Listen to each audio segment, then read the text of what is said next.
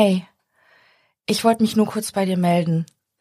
Falls du mir auf Instagram oder Facebook folgst, hast du vielleicht schon mitbekommen, dass ich mich die kommenden Wochen zurückziehen und keine neuen Episoden hochladen kann.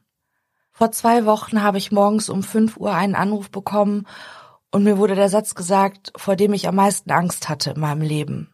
Papa ist tot. Ich wusste, dass dieser Anruf eines Tages kommen würde. Vielleicht in 20, am besten erst in 30 Jahren. Aber er kam schon vor zwei Wochen. Völlig aus dem Nichts.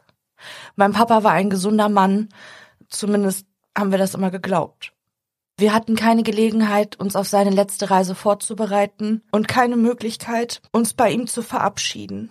Auch wenn Papa viel zu jung gegangen ist, war es für ihn ein schöner Tod, von dem er selbst nichts mitbekommen hat. Zumindest sagen die Ärzte das. Das tröstet uns alle ein wenig, aber es ist dennoch unbegreiflich.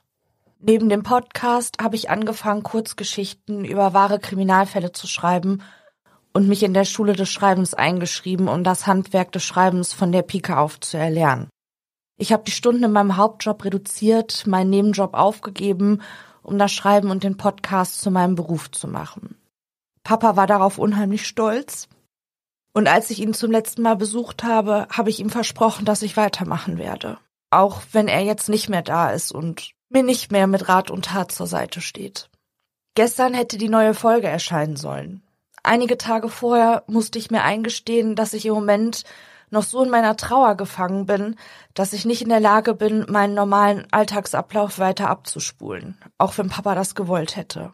Umso dankbarer bin ich, dass Autor Adrian Langenscheidt und viele Podcaster direkt an meiner Seite waren und mir ihre Hilfe angeboten haben. Für Adrian habe ich seit 2020 hin und wieder Kurzgeschichten für seine Buchreihe geschrieben und er hat mir erlaubt, diese Texte zu vertonen, die einem Podcast-Skript ja schon sehr nahe kommen. Ich habe versucht, die Texte selbst einzulesen, aber es geht im Moment nicht. Du kannst mir glauben, dass ich der Verzweiflung nahe war, weil ich Papa ja versprochen hatte, jetzt nicht aufzugeben. Jess vom Grabestille Podcast, Fabian und Daniel von Blutrausch, Alex von Wahre Verbrechen und Mike von Licht ins Dunkel, der auch angeboten hat, mir den Schnitt abzunehmen, waren sofort zur Stelle, um zu verhindern, dass mein Podcast, in den ich normalerweise all mein Herzblut stecke, während einer mehrwöchigen Pause ins Bodenlose abstürzt und ich mit dem Gefühl zurückbleibe, mein Versprechen gebrochen zu haben. Und dafür möchte ich mich auch hier nochmal von ganzem Herzen bedanken. Es ist schön zu wissen, dass das Gefühl, ganz allein zu sein, nur ein Gefühl ist und nicht der Realität entspricht. Die fünf werden dich in den kommenden Wochen mit den von mir geschriebenen Texten hierbei von Mord und Totschlag mit neuem Hörstoff versorgen, bis ich selbst wieder dazu in der Lage bin.